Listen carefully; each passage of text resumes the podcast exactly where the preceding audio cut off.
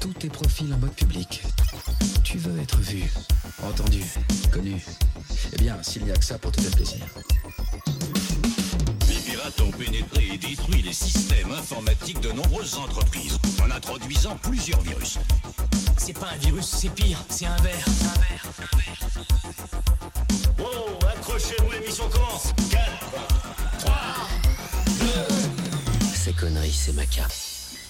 Bonjour et bienvenue au neuvième épisode du balado cybercitoyen.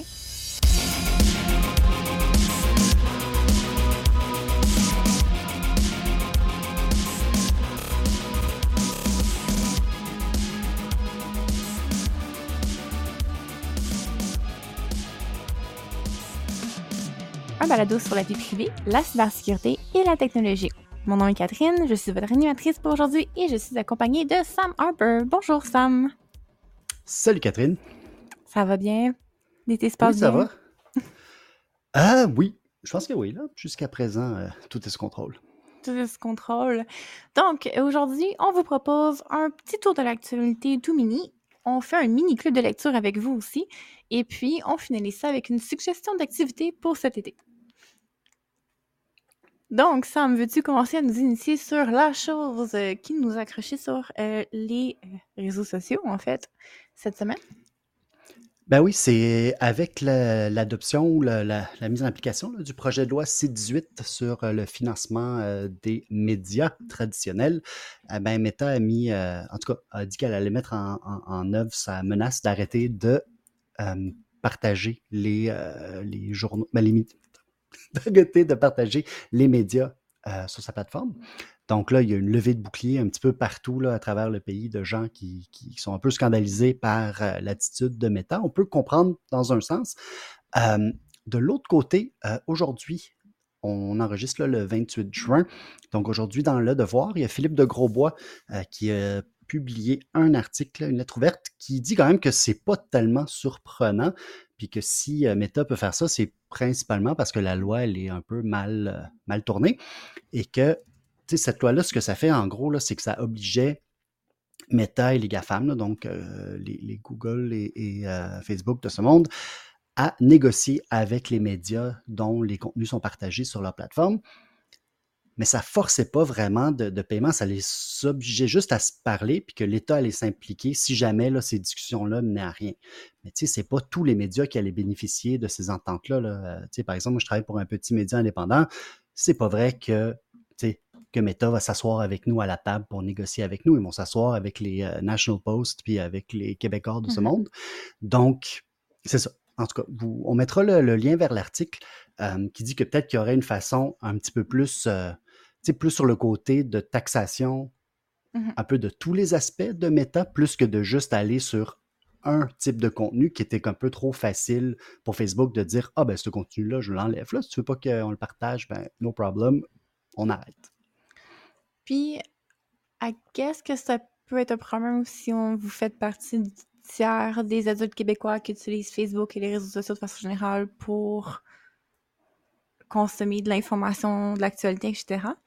Mais, sachant qu'on a quand même beaucoup jasé des informations, il y a comme une partie de moi qui se demande est-ce que c'est vraiment si grave que ça que tout d'un coup on n'est plus à avoir plein de nouvelles négatives dans nos fils d'actualité à tous les jours sur Facebook? Est-ce que c'est triste? C'est un peu Ben- un hot take, je sais, mais comme on dirait que c'est comme plus euh, peaceful le timeline en ce moment sur Facebook. Moins négatif. Ben, je ne sais pas. Tu sais, le, ben, du négatif, il on, on peut en avoir de toutes sortes. Là. Oui, oui. Euh, tu sais, le, le problème, c'est que je pense que les gens qui connaissent les médias puis qui vont. Tu sais, je pense que l'idéal, c'est d'aller sur le site Mhm. des médias. Tu sais, euh, tu fais le tour, là, tu vas sur le site du Devoir, tu vas sur le site de la presse, tu vas sur le site du Journal de Montréal, du Journal de Québec, puis tu lis les articles, tu lis ce qui t'intéresse, tu vas voir euh, tu sais, des médias de différents de différentes tendances qui vont avoir des opinions un peu différentes, tout ça pour te faire une idée. Je pense que c'est prendre ça l'idéal. Oui. Euh, personnellement, j'aime bien la méthode du fil RSS, d'essayer d'avoir comme, tu sais, de faire venir dans une application les titres d'un peu partout, puis après ça, tu vas lire ce qui t'intéresse à gauche, à droite. Oui, puis il y a malheureusement, des, a- il y a des apps comme Feedly qui peuvent euh, faciliter ça aussi. ouais, L'avantage, si tu as une bonne hygiène euh, de consommation numérique aussi comme ça, c'est que tu es moins pris dans une chambre d'écho, tu te fais moins avoir par des clickbait peut-être. Plus de oui, reprendre l'habitude d'aller fouiller dans un journal versus juste cliquer ce qui se passe euh, selon ce que l'algorithme veut te montrer. mais tu sais, en même temps, on le voit, tu sais, avec euh, Pivot, je travaille, il y a Mhm, quand même une méga portion du trafic vers nos articles mhm, qui vient de Facebook, d'Instagram, de Twitter. Tu sais, c'est quand même ces plateformes-là qui, qui sont le, le véhicule là, vers les, les nouvelles, surtout pour les gens qui ne te connaissent pas déjà. C'est surtout, le, mhm. le- je pense, la difficulté. Tu sais, si le New York Times, puis que Facebook ne te partage plus, je pense que tu as déjà ta notoriété, tu as déjà ta, ton lectorat. Ouais. Euh, mais pour les plus petits, les plus petits médias, les médias qui, qui démarrent, c'est juste comment tu fais pour te faire découvrir. tu sais, Comment est-ce que tu fais pour que Mhm, quelqu'un vienne te voir? Puis, veux, veux pas, pour certaines personnes, l'Internet, c'est Facebook. Tu sais, on a un peu comme mhm. Rétréci l'Internet, là, euh, dans, dans un Oui, certain sens, là? Mais oui, en fait, même quand j'y pense, quand je consomme, quand je compare, mettons, quand j'étais plus jeune, j'avais plein de sites web que je consultais, que ce soit des blogs ou, ou plein de sites différents. Puis versus, effectivement, quand je regarde, c'est ce que je fais sur Internet de façon typique au quotidien. C'est dans une app, puis c'est pas mal toujours la rotation des mêmes quelques apps de réseaux sociaux, puis de conversations, etc. qui... C'est rare que je vais aller juste naviguer sur Internet pour naviguer. Effectivement. Ouais. On fait plus ça surfer, comme dans le temps. Non, non, mais je me rappelle, il y avait même des agrégateurs de, de sites web là, que tu cliquais sur un truc random puis ça t'apportait sur un site. Puis c'était. Comment ça s'appelait? Stu- Stumble Open, quelque chose comme ça? Qui était le fun pour découvrir des sites web. C'est un vieux truc, on avait du fun à l'université avec ça. Mais effectivement, mais euh, en fait, tu sais, quand on en parlait avant, euh, justement de tout ça, puis tu sais, la, la petite voix qui me dit est-ce que c'est est-ce que c'est si dramatique? Puis tu sais, oui, je comprends l'enjeu de que c'est une, plateforme publicitaire pour beaucoup de médias. Mais ça me rappelle une vieille, vieille, vieille étude que j'avais lue. Puis quand je dis vieille, je veux dire que ça date de 2000 et quelque chose, euh, qui, qui avait dit que, en fait, plus qu'on consomme de nouvelles, moins on est informé, en fait, de façon concrète, que d'être pris dans les cycles de nouvelles au jour le jour. Ça fait, en fait, qu'on perd un peu le point de vue de consommer des articles un peu plus en profondeur, d'analyse. Euh, c'est difficile de voir de façon concrète qu'est-ce qui se passe quand il y a un événement qui se passe en live. On le sait, hein, que des, des événements un peu plus graves là, en temps réel, il va toujours avoir des, euh, des fausses informations qui vont finir par circuler, etc. Versus si on lit toujours un peu les faits en mode euh, analyse post-événement, on a plus un regard objectif sur la chose. Puis non seulement on était moins informés plus qu'on consommait de nouvelles, mais aussi on était moins heureux. Fait que je me dis que c'est le temps qu'on règle la situation avec le C18 puis Facebook. Peut-être que ça va juste donner un bon congé à tout le monde au Bon. niveau de leur consommation. C'est le fun que tu m'accuses de rendre les gens malheureux. Non, non, pas avec des articles. Pas, non, non. Mais, mais ce que tu écris, en, en même temps, souvent, t'es, pour avoir lu plusieurs de tes trucs, c'est plus des analyses en profondeur, justement. C'est pas le clickbait du jour que c'est en train de se passer en cours. C'est, de la recherche. Tu passé des heures et des Ouais. heures à investiguer, etc. Fait que ça compte pas comme des nouvelles dans ma tête, ce genre de trucs-là. C'est des reportages, c'est de l'enquête. Oui, ou c'est peut-être plus le. ben, tu sais, je pense que ce qui fait un peu mal, c'est l'espèce de. de- tu sais, les, ch- les chaînes de nouvelles en continu, là, le 24 heures sur Oui, 24. g- genre ça. Tu sais, Est-ce qu'on avait besoin, par exemple, d'avoir un décompte de l'oxygène potentiel qui restait dans le sous-marin la semaine dernière, tu sais? Puis c'était partout, c'était omniprésent, là, même si tu voulais rien savoir de cette histoire-là dans l'actualité, tu pouvais pas l'éviter, tu sais. Puis ce genre de cycle de nouvelles-là qu'on sent, c'est plus dans cette optique-là que je suis comme « Ah! Est-ce que c'est si... Ouais. euh, C'est plus dans cette optique-là? Je ne suis pas contre le concept euh, de consommer de l'actualité de façon générale, mais Bref, parenthèse. Euh, sur ce, euh, tu voulais nous parler d'un livre? Je ne l'ai pas terminé. Fait que peut-être au prochain épisode, je pourrais vous raconter euh, la, la fin. Euh, mais c'est ça. euh, j'ai- je suis rendu au deux tiers à peu près d'un livre qui s'appelle, en anglais, c'est The Red Web. Malheureusement, il n'a pas été traduit en français. Il y a d'autres livres des mêmes auteurs qui l'ont été, par contre. là. fait que c'est ça, c'est écrit par Andrei Soldatov et Irina Borogan, donc deux journalistes russes qui ont travaillé beaucoup sur tout ce qui était les questions justement de surveillance et de les, des services secrets euh, russes. Puis c'est un peu l'historique de l'Internet dans ce pays-là. Et parallèlement à ça, l'historique des gens qui ont essayé d'utiliser l'Internet comme outil pour s'émanciper, puis pour euh, augmenter la, c'est ça, les, possibilités de liberté, et aussi comment ça a été utilisé par l'autorité pour taper puis comme euh, asseoir le, pouvoir. Puis ça se lit vraiment comme un roman, c'est vraiment fascinant comme histoire. Puis on, suit un peu l'origine de certains programmes qui ont commencé sous le KGB, surtout les, à, ce moment-là, c'est les programmes d'écoute électronique des communications téléphoniques. Comment, quand l'Internet est arrivé, euh, le FSB, donc les services euh, les services de sécurité interne russes ont réussi à faire installer des boîtes noires chez les, euh, les ISP, les, fournisseurs de services Internet, pour avoir accès justement aux lignes. Puis petit à petit, comment cette technologie-là s'est euh,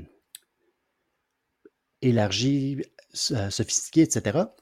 Un des chapitres qui était ben, il y a un certain vraiment intéressant sur un peu la mobilisation par les réseaux sociaux je ne sais pas si vous vous rappelez, là, quand euh, Poutine, parce qu'après deux mandats, tu n'avais pas le droit de te présenter pour un troisième, fait que Poutine est, euh, est devenu premier ministre pendant six ans, puis c'est Medvedev, un de ses poulains, qui est devenu président pendant euh, six ans. Puis après ça, ben, Poutine a repris sa place de, président, il est revenu. Puis il y a comme eu un moment où justement il y a eu des mouvements, c'est à peu près dans le même temps que le printemps arabe et tout ça, là, fait que 2011-2012, où les gens ont commencé à essayer de. Il y a eu des mouvements d'opposition un peu, puis ça se s'organisait beaucoup euh, par Facebook à ce moment-là. Et ça a un peu, les autorités ont eu la chienne des réseaux sociaux à ce moment-là, puis là, ils ont mis un peu euh, les bouchées doubles pour justement contrôler les, réseaux et tout ça. Puis, un des chapitres les plus déprimants que j'ai lu depuis longtemps, c'est celui qui parle de Edward Snowden. Euh, on a souvent la version occidentale de cette mm-hmm. histoire-là, tu sais, comment il a réussi à mettre en lumière des, programmes de surveillance massive, etc. Mais parallèlement à ça, dans le livre, ce qui explique, et le, journaliste est quand même très, très, très, je, vais souligner, très critique d'Edward Snowden, mm-hmm. parce que ce qu'il dit, c'est que, un, il dit cette, ces révélations-là, c'est ce qui a donné un peu les arguments à Poutine pour obliger les Facebook, Google, etc., à déménager leurs serveurs en Russie ou qui pouvaient être soumis justement à la surveillance, et, euh, etc. Parce que là, hmm. ils, pouvaient se dire, mais regardez les Américains, si on laisse nos données à nous, ça nous prend notre souveraineté euh, numérique. Donc, il faut arrêter de mettre nos données dans des serveurs euh, aux États-Unis. Tu sais, un peu comme avec le GDPR, c'est la même chose. les Européens disent on ne veut pas que ce soit aux États-Unis parce qu'on ne veut pas que hmm. nos citoyens se fassent espionner par la, la NSA. Sauf que là, c'était pas, on veut pas qu'ils soient espionnés par les, autant qu'on veut les espionner nous-mêmes. Puis, euh, mm-hmm. fait que c'est assez triste. Puis aussi, puis je suis sûr que, tu sais, je veux dire, en même temps, euh, Snowden dans une situation impossible. Il s'est retrouvé en Russie. C'est pas là qu'il voulait finir, mais donc, il est un peu à, la merci de cet état-là. Puis ce que les journalistes qui écrivent ce livre-là lui reprochent, c'est de ne jamais avoir parlé des problèmes de surveillance puis de, des atteintes à la liberté d'expression en Russie. En tout cas, on, peut comprendre pourquoi, mais, en même temps, ça c'est. Oui. Est-ce qu'il y aurait pu, il y aurait eu des ben, conséquences? oui, il y en aurait eu. Euh, mais en même temps, les journalistes qui disent, ben eux aussi, ils en ont, là. Je veux dire, ils en vivaient des conséquences à tous les jours. Euh, l'autre chose aussi qui était, une autre personne qui ont essayé de contacter à plusieurs reprises, euh, selon les, les faits rapportés dans le livre, c'est Glenn Greenwald qui leur a jamais, qui a jamais retourné leurs appels, qui a jamais voulu euh, leur accorder d'entrevue. Fait que ça aussi, je pense qu'il était très déçu mm-hmm. qu'un un preux chevalier pour la liberté d'expression aux États-Unis euh, ait pas pris la parole pour défendre les mêmes, les mêmes euh, enjeux en Russie. Fait en tout cas, c'est vraiment intéressant comme livre. En tout cas, je le recommande autour du feu de camp cet été. Euh, c'est un très bon livre à emmener euh, en camping. C'est vraiment pas déprimant comme sujet. Euh. D'ailleurs, ma, ben recommandation lecture aussi. Ben, je te dirais qu'il y a des bouts, oui, ben, tu sais, en même temps, l'histoire de la Russie, c'est une histoire extrêmement déprimante, là. Puis en même temps, c'est une histoire où il y a des moments aussi pas mm-hmm. déprimants du tout. Je veux dire, puis comme la, partie où qui parle un peu l'organisation de la société civile, la mobilisation par les réseaux sociaux, tout ça, tu vois que il y a eu des petits moments où que ben, peut-être que l'histoire aurait pu être autre. Tu sais, Est-ce que ça aurait pu. C'est ça. Mais.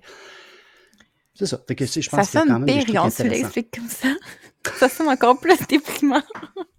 Ça l'a failli être différent. Ah. Un peu quand même. Ah. Mais non. Peut-être. Merci pour la recommandation lecture. De mon côté, en fait, tu sais, quand tu me parlais justement euh, qu'on voulait, que tu voulais peut-être jaser justement de celui-là, j'étais comme, oh yeah, club de lecture, let's go. Hum, le livre euh, qui occupe ma table de chevet en ce moment est tout aussi déprimant d'ailleurs. Euh, un peu plus vieux comme livre, mais il y avait eu, je sais pas, l'algorithme d'Amazon me l'avait recommandé dernièrement. Ça l'a fini dans mon panier d'achat. Euh, Weapons of Math Destruction par Cathy O'Neill euh, qui est vraiment là, sur justement la question du big data, puis de comment euh, justement ça augmente les inégalités, la menace que ça a envers la société. Puis je trouve ça vraiment... le, le thème, le fil narratif du livre est intéressant un peu. C'est un peu dramatique, c'est définitivement là, en mode... le thème de, de mass destruction, math de- destruction dans ces cas-ci, euh, est un peu suivi à travers tout le livre qui donne un petit style un peu armé, là, où est-ce que, on parle euh, du dark side of big data, du big data comme étant une bombe gigantesque. Euh, on parle, on, il aborde un peu toute la question de, de machines de propagande, euh, les dommages collatéraux, mais tu sais, je sais pas si tu vois le terme narratif qui est très comme armée, guerre, etc. Euh, mais c'est intéressant justement le, le concept de- d'aborder les, euh, les big data comme étant comme une, un- une machine justement de guerre qui est contre nous en tant qu'individu, en tant que société. Puis, ce qui est intéressant, c'est que, tu il aborde un peu la question. Puis, tu sais, ce livre-là a été écrit il y a quelques années, en fait, avant, avant euh, tous les événements majeurs là, comme, qui sont arrivés dans les dernières années sur lesquels nous, on écrit un livre. ça. Euh, mais tu sais, c'était en 2016. Fait que, tu sais, c'était un peu, là, euh, justement, premier mandat Trump, etc., avec toute la- la- l'augmentation au niveau de la désinformation, etc. Euh, mais je trouve que le livre a très bien vieilli dans son analyse, dans le sens que ça file un peu comme...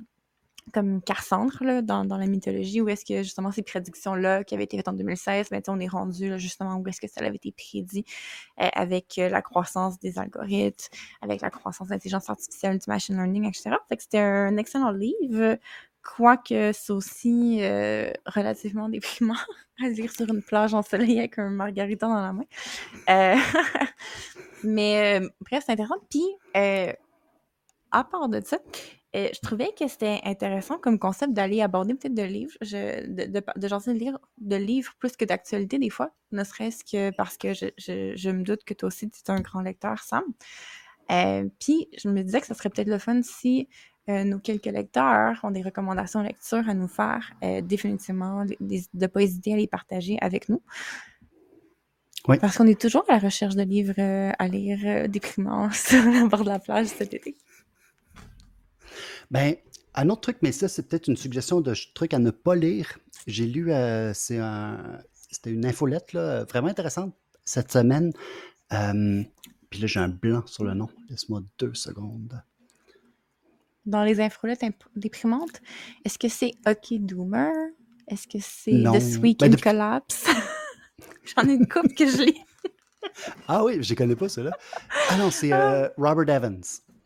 Euh, Robert Evans, c'est un gars, euh, c'est un podcasteur qui fait euh, Behind the Bastards ou qui raconte l'histoire des pires êtres humains sur la planète. Ah, Donc, ok, joyeux. Des, des histoires très, très joyeuses. Puis là, il a fait une infolettre au titre était AI is coming for your children.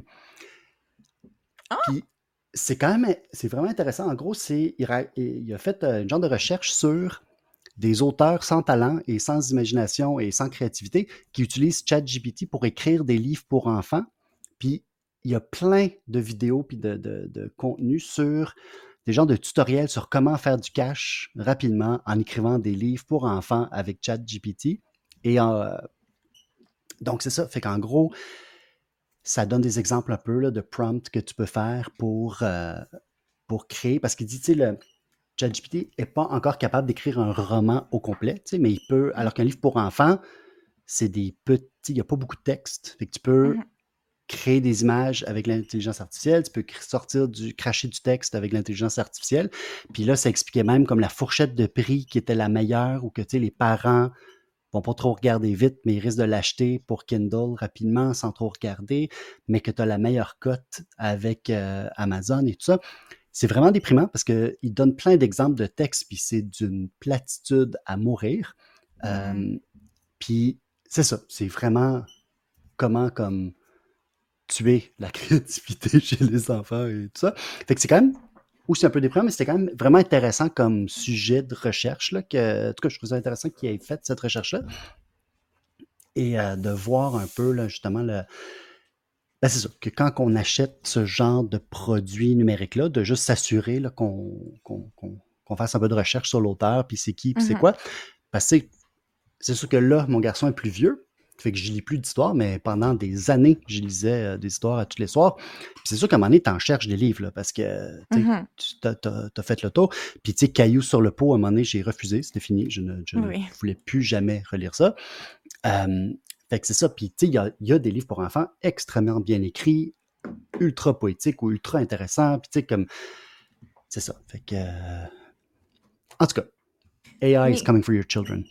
Tous ces concepts de business-là rapide avec ChatGPT, etc., qui sont créés, j'en ai tellement vu passer dans les dernières semaines de justement, c'est comme aller vendre du contenu, aller faire euh, des, des, visuels, puis les vendre comme des cahiers, etc. Puis c'est comme un peu dans la même vague que euh, tous les trucs de dropshipping, puis les fraudes en ligne, où est-ce qu'il y a des produits qui sont créés de toutes pièces, etc. Puis il y a tellement de guides sur les internets, puis les gens, puis les gens se font promettre que c'est un quick success. Puis c'est sûr qu'il y a des gens à travers ça qui vont réussir, qui vont réussir à faire un produit qui va vendre juste assez pour justement euh, éventuellement faire assez d'argent pour que ça vaille la peine à, pour certaines personnes.